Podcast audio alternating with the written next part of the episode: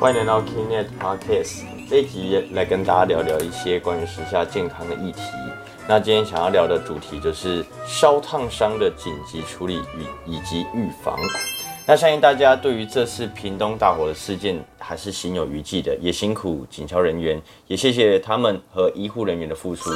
今天呢，一样有邀请到维特来跟各位聊聊这个主题，也是希望说大家包括我们自己在日常生活里面面对这些紧急突发的状况时，可以怎么处理和解决。当然，平时小心防范，能不发生是最好的。OK，我们来欢迎今天的来宾，药师维特。Hello，嗨，大家好，我是维特药师。维特啊，我们其实在家啊也会常常会煮菜啊，或是煮煮泡面，而且一个不小心其实就是会烫伤。那请问一下，有在这个时候有什么特殊的紧急处理方式吗？嗯，你说如果遇到不小心烫伤的时候嘛，对，那其实当然第一步就是我们要先想办法远离这个危险的环境嘛。就如果今天已经是构成一个火灾的情况，你当然要先离，就是逃离火灾的现场，确保自己的那个自身安全。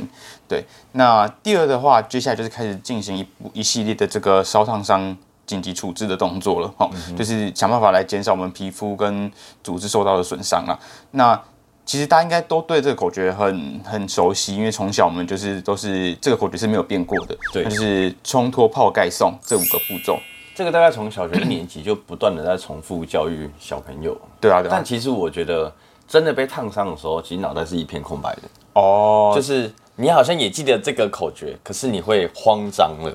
对，所以他其实已经把呃很繁复的一些动作浓缩成就是五个字，就是希望大家在哎你还是很慌张的时候，你可以想起这五个字：冲脱泡盖送这五个。就是简单的字词，嗯，那你可以再用这个字词回忆起你应该要做什么事情，这样子。好，我们来回忆一下“冲”这个字，好不好？OK 啊，那如果第一步就是先冲洗你的受伤的部位嘛，嗯，那当然就是你当然是用冰水或者是长呃就是自来水，就是流动的这种水来做冲洗，就不要用这种什么温水啊，就你会加上加。加重你这个伤口的疼痛感啦。对对对。好，那这个流动的水去冲洗啊，最主要不最主要的用意是去快速降低这个皮肤表面的温度，哦，以减少这个烧烫伤对皮肤造成的伤害。因为那是冷敷的概念。对，但是它是就是比较建议是用一个流动的水来做冲洗这样子，或者是如果没有流动的水的话，你你有一盆就是可能浴缸啊或洗手台之类的，你把手泡进去，这样也是可以啦。对，那建议泡的时间大概是十五到三十分钟。OK。好，那泡完之后啊，第二步我们就是要进行脱的动作，也就是脱除你这个伤口附近的衣物，这样子。嗯，对。那但脱除的过程中啊，因为你这个烧烫伤的时候，我们都知道东西遇到热，它有可能会融化嘛。对啊。那它有可能会粘在你的皮肤上面。哦。所以这个时候，如果如果这个衣服已经不幸的已经粘到你的皮肤上了，啊，会比较建议。就是用剪刀把它剪开，而不是直接硬硬撕把它撕下来。嗯，因为撕下来的时候，你可能会对皮肤组织造成损伤。对，就可能二次伤害。对你应该就是，如果你这个地方已经真的粘到已经皮皮肤上的话，那我们就是把周围的衣物剪掉就好，那保留那一块粘住的部位在皮肤上没有关系。我们就是到医院再来做进一步的处理。这样，你自己在就是医疗体系的工作的这个过程中，嗯，有看过这个状况吗？哦，我自己是没有。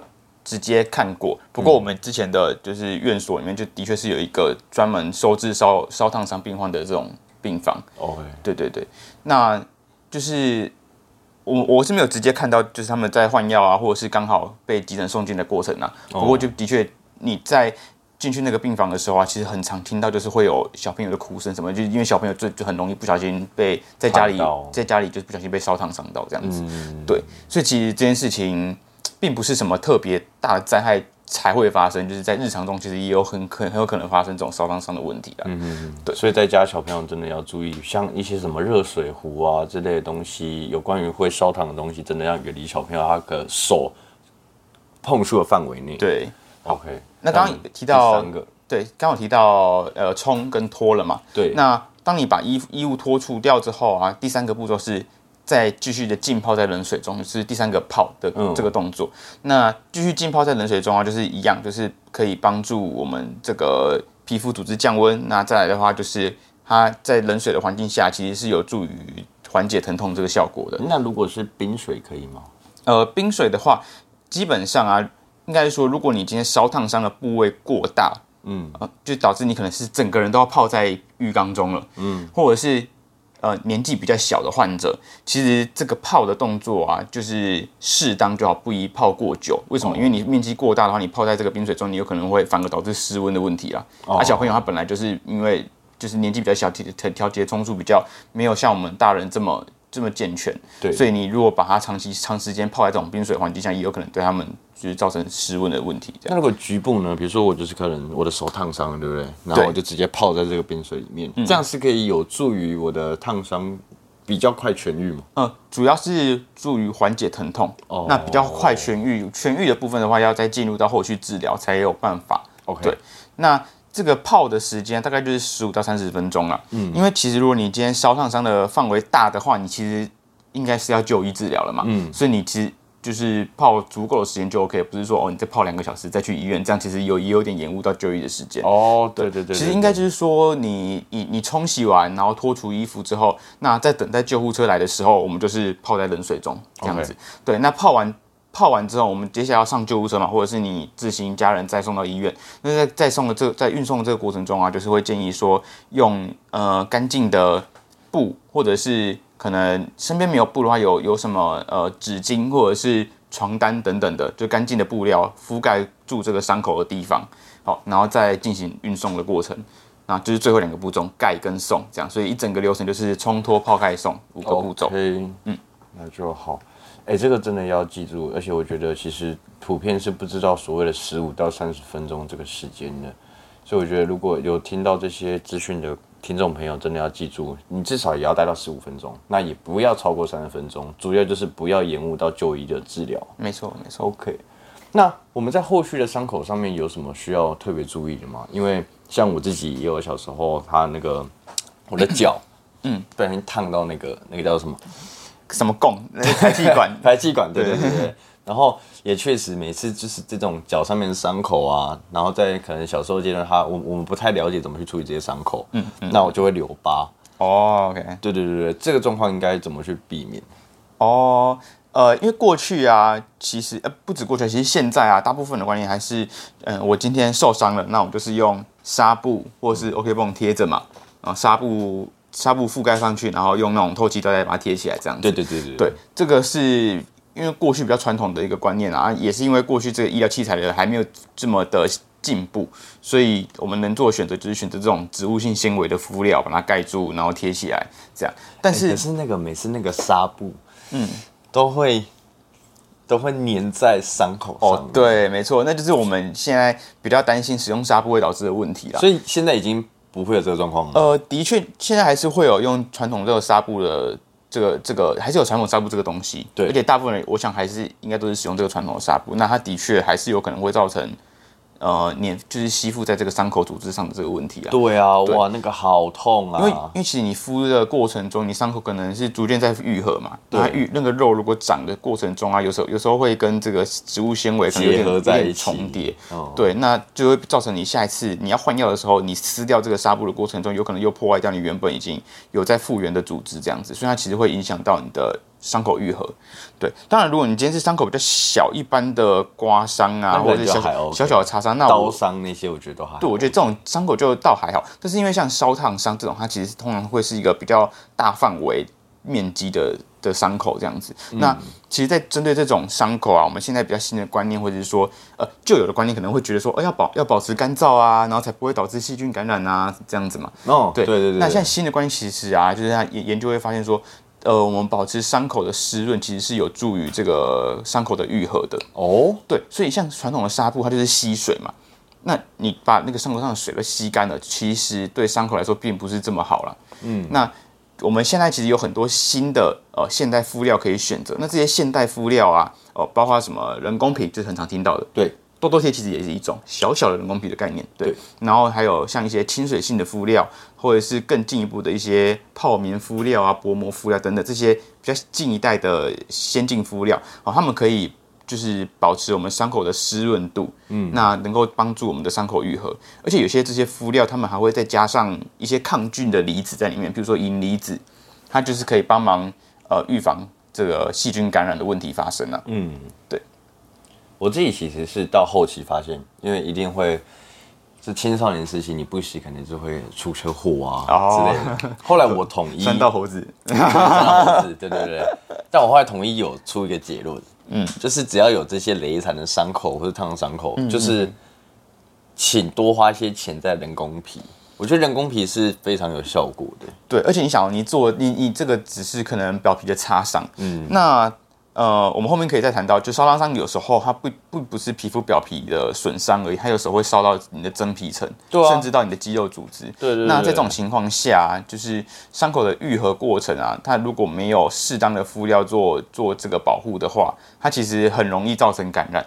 那另外一个部分啊，就是它有可能会这个伤口愈合的过程中，可能不是这么的顺利，它有可能会变成一个有凸起来啊，或者是有点。变形的状况产生了，嗯，对。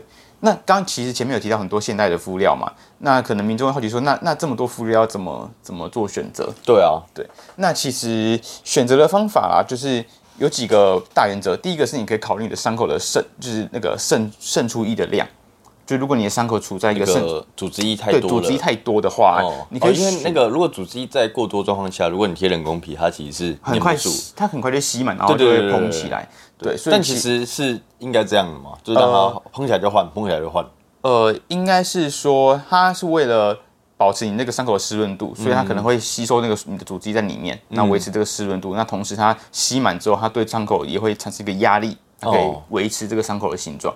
但是因为人工皮吸收这个组织液的量毕竟有限，就像你说，它有时候吸满之后，它就哎整个蓬起来之后，它可能会粘附的效果就变差，对啊，对，或者是你可能根本一开始就粘不太上去。那这个时候你可以就选择一些吸附、吸收这些组织液效果更好的敷料，譬如说是这个呃泡棉敷料，泡棉敷料含有一块泡棉在里面，它吸水效果会更好。对，而且像这个泡棉敷料，它就是呃可以提供伤口比较平均的压力啊。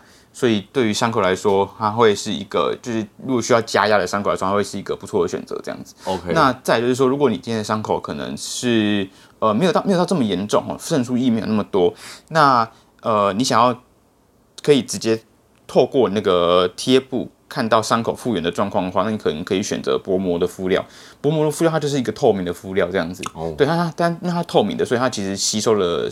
组织液的量有限呐，但是你可以就是直接哎观察到这个伤口是不是往好的方向在进展。譬如说像有一些糖尿病组的病人哦，他一些伤口可能医生可能要定期去看一下这感染的情形或伤口肉有没有长出来，嗯那他们可能就会使用这种薄膜敷料，因为你就不用撕下来就可以直接看到伤口这样子。或者是如果你是处于一个渗出液有有一些渗出液，但不至于到很多的话，那你可能可以选择一些什么亲水性的敷料或亲水性纤维敷料，这些就是。一些还还可以做其他的挑选的选择，这样子啊啊，不过就是确切的适合的选项，你可能就是到社区药局请药师帮你评估啊，或者是到医院的时候，医生应该也会跟你推荐适合的产品，这样。OK，对。那我我这边还有听过一个，我不知道算不算谣言啦，嗯，就是有人说，因为你每次受伤之后的那个伤口，其实不外乎就是要先消毒嘛。对。然后我有听过一个说法，说会留疤，其实有很大原因是因为。你在消毒过程中，你使用的那个碘酒哦，然后你在碘酒用完之后，你在换药的这个瞬间，你并没有拿食盐水清洗干净，所以碘酒它留在那儿。对，的确，呃，近期来说的话，的确会有一些声音是出来，就是医学上的，就是人士会出来说，哎，其实使用碘酒对伤口的愈合其实并不是这么的好的。对对，但是过去我们会使用碘酒，主要是为了消毒嘛。是对。那现在临床上其实还是会使用就是优点这个东西啦，嗯，但是的确有可能会造成你伤口。复合愈合的时候，组织那边可能会有点染色的情形发生。对，但是这个时候就是考虑到的层面，可能不不单一只是伤口愈后的颜色沉淀了。就是有的时候，如果你今天是呃在呃受伤的当下，你没有办法处理好这个感染的情形的话，那可能对愈后是更不好的。所以其实有点利弊权衡的感感觉，就是如果今天你的伤口是处于一个比较肮比较脏的伤口，就是你可能已经有碰到尘土之类的，那。可能还是有必要使用到这些消毒的碘酒，嗯，对，那可能就是在碘酒使用完毕后，如果可以的话，就当像你说的，用生理食盐水做一下清洁。那如果说，哎，就是你觉得伤口间的感染情形可能没有这么严重的话，那我们可以有其他的清洁替代的选择啊，就不一定是要使用碘酒这个东西。嗯，对。但是就是嗯，我自己是认为啊，就是如果是急性的伤口的话，当下使用碘酒，我觉得还是有消毒、帮助消毒杀菌的功用这样子。OK，对。但当然，它的确有可能就会导致你色素沉淀的问题。嗯。那我记得有一些烧烫伤，它其实比较严重啊，像是当年那个八仙城堡的时候，就是这些小朋友们，他们后续都是会使用一些什么叫做弹力衣啊、弹力袜，这些是有助于说烧烫伤的复原吗？因为其实这个东西，我记得连包括 Selina 当时的那个新闻的时候，你有发现对对，嗯，那这个东西它到底是什么样的一个产品呢？哦，我觉得那哦，那这样子的确，这些事件就是有让民众更了解这个压力衣这些这个东西哦。对，那不过在提到这些压力的衣服或穿着之前啊，就是稍微来简介一下烧烫伤的严重程度了。好啊，因为你烧烫伤的一一比较轻微的烧伤，其实是不需要用到这么这么复杂的弹力衣等等的服装这样子。对对，那呃，烧烫伤我们一般可以分成四级。就是第一度、第二度、第三度跟第四度的烧烫伤。那第一度的话，基本上就是我们的皮肤其实是一个，就像一个千层的那种概念，最表最外面就是一个表皮的结构。那接表皮下面的话，就是一个真皮层的结构。那真皮层下面就是一个皮下组织，然后再就是肌肉跟骨骼了。哦，对，好，那第一层的烧，那第一度的烧烫伤呢，它其实就是基本上只有破坏到我们的。表皮的结构而已，或者是浅浅的伤害到这个真皮层的结构。那这种低度的烧烫伤啊，基本上啦，基本上如果没有太多感染的情形，大概三到五天它就会自行慢慢的愈合。那也通常比较不会留下疤痕。对，那像这种这种比比较低度的烧烫伤的这种伤口啊，如果说你的范围不大的话。哦，我说的范围不大，大概就是可能你的烧烫伤范围在大概硬币十块、五十块以以内这种小小的地小小的范围。好，那基本上你在家里自己处理是 OK 的。对，那如果超出这个范围的烧烫伤伤口，可能还是建议到医疗院所去做一下评估这样子。嗯，那接下来啊，第二度的烧烫伤，它就到比较深层的地方了，它可能就会烧到我们的真皮层的组织。好，那烧到真皮层组织，当我们真的真皮层组织受到破坏的时候啊，它就比较容易会留疤了。嗯，对，然后如果比较伤的比较深的话，甚至有可能会需要透过植皮这个手术来进行帮助伤口的愈合。嗯，这样子，那这种二度的烧烫伤的时间可能会需要到两周以上，或者甚至一个月的时间来来做伤口的愈合了。嗯，对，那就是一个比较深度的烧烫伤了。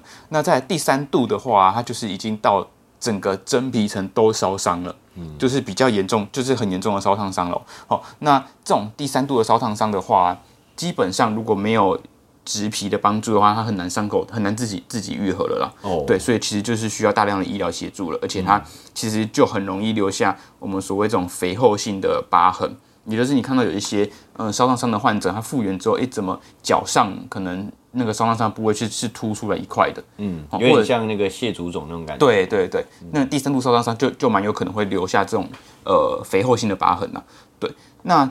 接下来最严重的就是四度的烧烫伤，四度烧烫伤基本上就是可能已经烧到你的肌肉、骨骼组织去了。那这种情形的话，呃，不一定是植皮能够解决的了，有时候可能真的就比较严重，就需要做到截肢等等的处置了。对，好，那刚刚有提到三度、四度烧烫伤有可能会留下肥厚性疤痕嘛？对，那肥厚性疤痕就是它的疤痕在复复原之后，它可能会增厚啊、变红、变硬等等的。而且如果这些是疤痕增厚的部位在你的关节的地方，你可能会导致你关节活动度受损。等问题，嗯哼，好，那这种肥厚性疤痕该怎么去预防呢？其实很大的一个方，很主要一个方式就是透过压力对伤口做施压。当然，这个压力必须是要在伤口已经有一定的愈合程度之后才可以，才可以来执行。好，因为一开始初期的时候，伤口还是需要足够的血血流供应啊之类的，然后还需要让它的。伤口先进行初步的愈合，对。那当伤口进行初步愈合之后呢，我们就可以穿着这个叫做弹力衣，或者是在脚上的话就叫弹力袜等等的服装，哦，对我们的皮肤组织进行加压。那哦，所以压力有点像说你要准备凸起来了，你要准备形成这个蟹足肿那种肿度的疤痕了，压力把它压下去。对，但穿着这个压力其实是蛮辛苦的，因为呃，像这种烧伤伤患者啊，他穿的时间。每天哦，至少需要二十三小时，而且他还要穿着去做复健。对，因为他不能不动，他如果不动的话，他可能就黏住了。哎，对，黏住嘛。应该说他的组织就是你如果不动的话，譬如说你在关节的地方烧烫伤的话，那那你可能这个地方就逐渐硬化，嗯，这皮肤变变得比较僵硬，那你可能之后就弯不了，就会影响到你的这个活动度这样。所以它已经有一个伤口在，然后他还要再穿压力衣，对，然后还要不断的复健，对，所以其实是蛮辛苦的。哇，那很辛苦。而且这个这个压力衣就是你基本上啊，就是只有可能晚上洗澡、嗯，保养皮肤的时候你才会脱下来。啊，它就是需要长时间穿着的。嗯那而且在穿的过程中，因为你要知道这个压力一定是很紧的嘛。对。它一定很难穿。对。所以其实这都是一个蛮蛮辛苦的过程啊。那而且这个一穿呢，可能通常医生会建议你可能要穿半年甚至一年以上的时间。哦，所以对就是烧伤伤的患者来说，都是就是。蛮蛮辛苦的过程，煎熬的，蛮煎熬的过程。对对对。那你刚刚提到蟹足肿，其实也是跟这个伤口增厚有有所关联呐。对，不过蟹足肿就是比较像，呃呃，比较跟基因有所关联。就是你今天基因容易有这个产生蟹足肿的这个基因在里面的话，那你可能一般的刮伤，嗯，或者是刀伤等等，你也有可能在伤口愈合的时候有一点增厚的情形，这样子。还有那个刺青。哦，对对对对对对对对，就是你有这种皮肤损伤的时候，嗯，对。我我有看过，就是就可能刺青完之后卸足肿，对，哇，那这样子很糟，那蛮惨的，应该惨，蛮影响容貌的。对，而且而且女生，哇，看得还蛮心疼的。嗯，而且这个不知道，他不知道自己有卸足肿这个基因在。所以你后续你镭射消除掉那个刺青，那个蟹足肿还是可能对没有办法完全消除掉。嗯，OK。那在我们这个烧烫伤的恢复时期的这个伤患者啊。在营养补充上面是有什么需要注意的吗？或者是我可以多摄取些什么，可以对我的伤口的愈合有有些好好处？哦，那就是烧烫伤患者啊，其实呃严重烧烫伤患者啊，他们其实平常需求的热量热应该说热量需求量是正常人的大概一点五到两倍之多哦，因为他们需要有大量的营养供应他们伤口的愈合哦，对，所以呃针对烧烫伤患者啊，我们在营养补充上会。给予比较高热量的饮食，那其中又以蛋白质为作为热量提供的来源为主，哈，那所以补充足够跟良好的蛋白质就成为创伤伤患者就是蛮重要饮食上的关键了。那有哪些食物是有这种比较高品质的蛋白质呢？第一个就是奶类，哈，奶类的鲜奶、奶制品，或者是蛋类，鸡蛋啊、鸭蛋等等的，还有肉类。鸡、猪、牛、羊等等的肉类，还有海鲜，好，这其实有点像健那个健身餐里面会出现的东西。对，那最后就是一个豆类啊，就是黄豆制品、豆浆等等，也都含有不错的蛋白质。好像这些呃蛋白质来源，就是在这个烧伤患者患者复原的过程中是蛮重要的补充品。OK，那这个话这个问题有点迷信了啦。那我如果在这些食这个食物里面去加了酱油去做烹调的话，会影响到我伤口的那个颜色吗？其实是不会的，就是跟刚刚有点就不太一样，因为就是酱油你毕竟是吃下肚子里面，然后消化吸收嘛，嗯，所以消化吸收完之后，其实它并不会体现在你的皮肤表面上嘛，所以其实是可以可以安心使用的。了解。那刚刚我们前面也有提到说，像是这次屏东大火，让我们知道就是平时演习或是防灾知识是非常重要的。但最最根本的是该如何预防火灾的发生哦。其实这个我们应该从小就一直反复都有听到这些预防火灾的一些小知识嘛。slogan 对啊，但是能不能真的落实还是一回事。但就是再次提醒大家，是养成三个好习惯了。第一个是电器的使用安全，那第二个是抽烟的安全，第三个是烹调时候的安全。电器使用安全就是说你的用电量不要超过负荷，也就是说一条延长线，你不要延长线再接延长线，嗯，这样你最原本的。源头那边就是可能用电量会超负荷嘛，那再就是电线尽量不要做捆绑的动作了，哦，因为它你在电线你在电器使用的过程中，它电线可能会发热，那你捆绑在一起，它这个热度很集中的话，有可能就导致起火燃烧这样子。那再就是如果在一种浴室啊，或者是比较潮湿的环境啊，你那个使用插头的时候还是要小心一下，对，然后就是尽量避免插头直接碰触到水这样子。哦，对，然后这是电器使用安全。那抽烟安全的话，就是你不要在呃，一些有易燃物品的附近抽烟嘛，你不要躺在床上抽烟啊，然后不要在可能也很很多纸箱堆的地方抽烟啊，或是在加油站旁边抽烟。对啊，这个就是。如果说在路上看到在加油站旁边抽烟的人，真的很易高人胆大，很生气。真的就是不要在这种奇怪的地方抽烟了。那那再就是烹调的时候安全嘛，烹调时候安全就是你你在煮东西的时候人不要离开厨房的环境，嗯，好，然后就是呃，在最好的话就是可以在住户。住处的地方啊、厨房等等装上这个火灾的警报器。嗯，好，然后家里的话，或是你的这个居住的透天大楼，最好都要有设置灭火器。因为我想现在消防稿应该都有规定了，有有规定。不过就是自家里面，如果你想要更提升自己家里的安全的话，应该要可以自己再准备一些灭火的装置，这样子。哎，其实现在虾皮都买得到那种就是简易型的灭火器。它不是到它不是到大罐那种铁质的，嗯嗯，就你虾皮只要搜寻那个灭火器，其实很多地方都有在卖，它是泡沫型的，哦小小一罐。对，就是它其实原本是放在汽车用的，就是像一些比较高级的，以前一些宾士、宾代表他们不是后座都会放一支那样的灭火器，那它就是普及到所有的人民都可以买到这这么一支。哦，那就好像蛮蛮对啊，可以买个一两支，然后一支放自己车上，然后一支放家里。对，这个是时候啦，可能会派上用场。哎，真的是每发生一次意外，就好像在警惕大家应该要做些什么防范未然的事情。对，就又再提醒我们一次应该要注意的事项。对啊，因为你看，我们从我们小时候国小就会不断的重复这些 slogan，冲脱泡盖送，还有一些防火的意识。真的再次真的谢谢这些警消人员啊，然后还有这些护士的帮忙。嗯，那也希望未来不会再发生这样的事情。对，OK，那我们今天的话题就到这边了。那我们期待下一次的主题。OK，拜拜，拜拜。感谢各位听众的收听，未来还会持续更新更多的健康知识，可以点击资讯栏的连接到 Kinet 的官方网站，里面有更详细的健康内容及新闻，或是到我们的脸书、IG、TikTok follow 我们，不要错过各种活动内容喽。拜拜。